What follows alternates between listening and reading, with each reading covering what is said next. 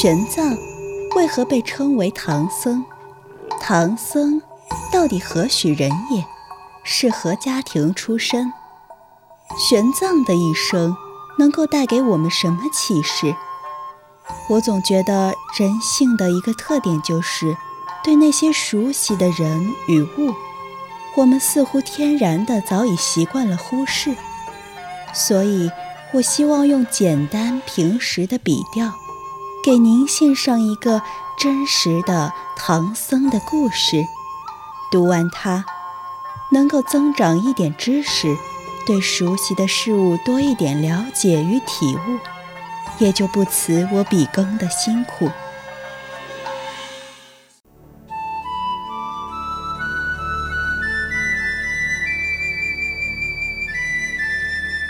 漫漫长夜，静静沉思，不言的时光等待你的聆听。我是静听书屋的不言，欢迎走进你我的时光。今天给大家带来的依旧是来自微信公众号田野志，作者西屯的文章。痴迷的旅行家，执着的宗教狂，有唐一僧玄奘，第五节。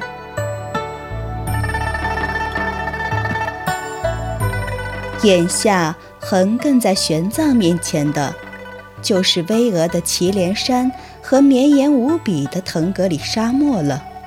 玄奘又过了几座城池，出了瓜州，接下来便开始进入西域地界。自古以来的丝绸之路有南北两条，北边由瓜州到今哈密一带，再过吐鲁番。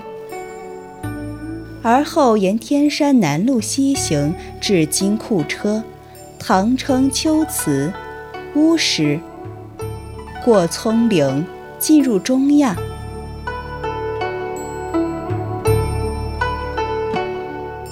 当时商人驼队基本都走北线，大概是为了与人结伴而行，要安全许多，不致迷路。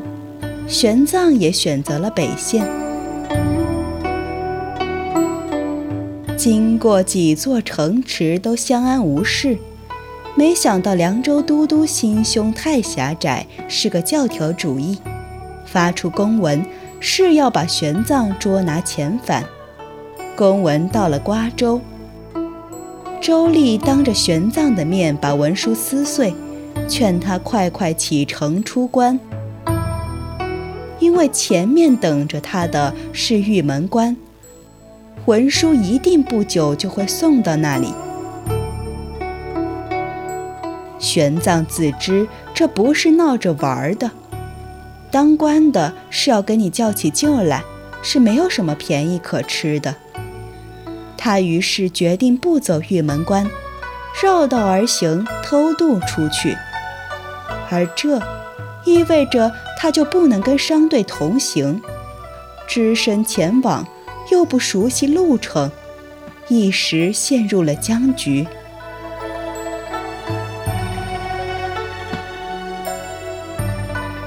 当时他正在寺庙里郁闷的时候，一个石盘陀过来找他受戒。礼数完毕后，玄奘把自己的隐忧告诉了这个石盘陀，意思是看他能不能找个向导帮他解决这个难题。没成想，此人竟豪爽地答应，愿意做向导，与玄奘通路，渡过玉门关。据敦煌学者考证，这个石盘陀其实就是孙悟空的原型。也许如此吧，因为在过玉门关过程中，这个人确实曾经动过杀机，想要谋财害命。玄奘念大悲心咒，把这个头陀给吓回去了。此人愿意跟玄奘设险途、绕道而行的原因，大概并不是仅仅为了帮助玄奘，而是在他答应玄奘的时候，心里已经有所计划。石盘陀这种和尚，在当时可绝不是什么善类。类似佛教界的土匪，杀人越货是常有的事儿。聪明过人的玄奘，并非社会经验不丰富，而是当时情况紧急，实在也没有别的选择，只能把命赌上一拼。之所以说石盘陀是孙悟空的原型，除了这个人的长相比较凶恶之外，也是因为在二人同渡玉门关过程中，此人不止一次用刀威逼玄奘就范，而最后也都因为玄奘去意坚决而使他无法成功。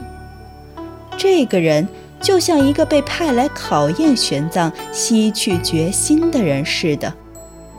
只不过所用的手段比较暴力，而事实上二人之间到底发生了什么，由于缺乏记载，也就成了永远的谜。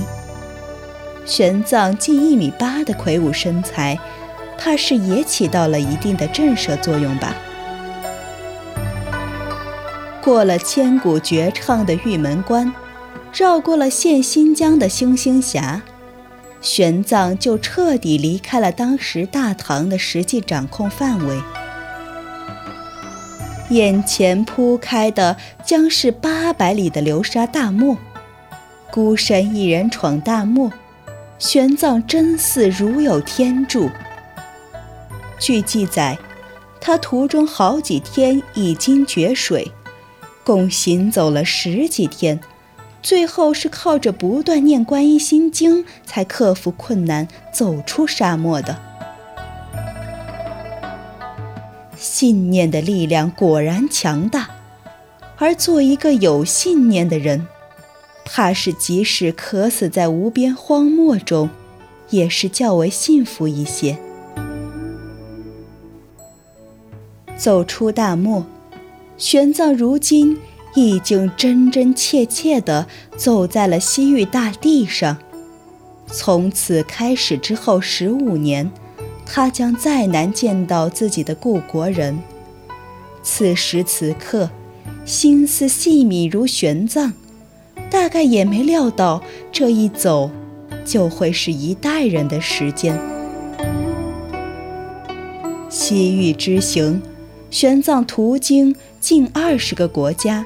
行程一万多公里，所到之处，几乎都受到国王的礼遇款待，对其轻言有加。其中，尤其高昌王国国王屈文泰，与玄奘结下了深厚的交情，不得不在此一提。高昌国即现在的吐鲁番盆地。在唐代之前，是西域一个国力较为昌盛的国家，人口的主体虽然仍为汉族，但也混杂居住着许多来自中亚地方各国家的人。时任国王屈文泰对中国文化十分痴迷，听说了玄奘的大名，不仅派人日夜兼程赶去迎接。当玄奘早上到达城门外时，更是携夫人、大臣一起出来殷勤接待，如此诚心，实在叫人感动。在接见了玄奘之后，他派本国僧人与玄奘论法，想试一试他是否像传说中那样博学。试完之后，才知自己遇上真正的大才了。于是死磨硬泡，非要把玄奘留下来当国师。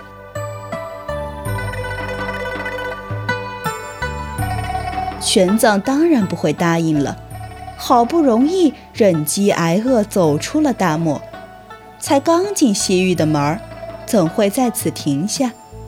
屈文泰看他去意坚决，就开始斗狠了，用他被通缉一事来要挟他。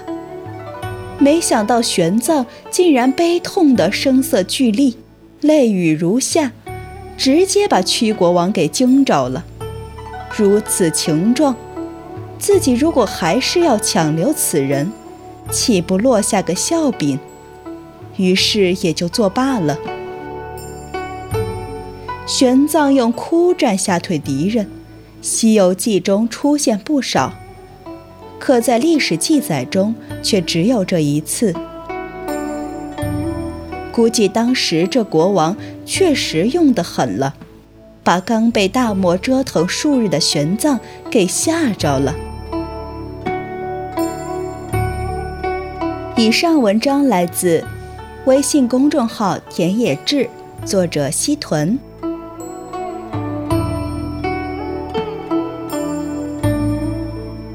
感谢您的聆听，我是静听书屋的不言。如果你喜欢我的节目，可以在节目单中搜索“不言时光”。我们下期再见。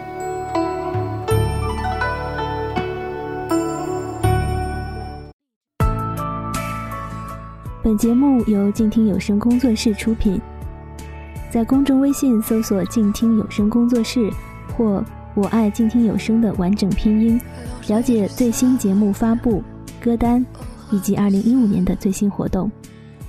安静聆听，让心宁静，静听有声，聆听内心的声音。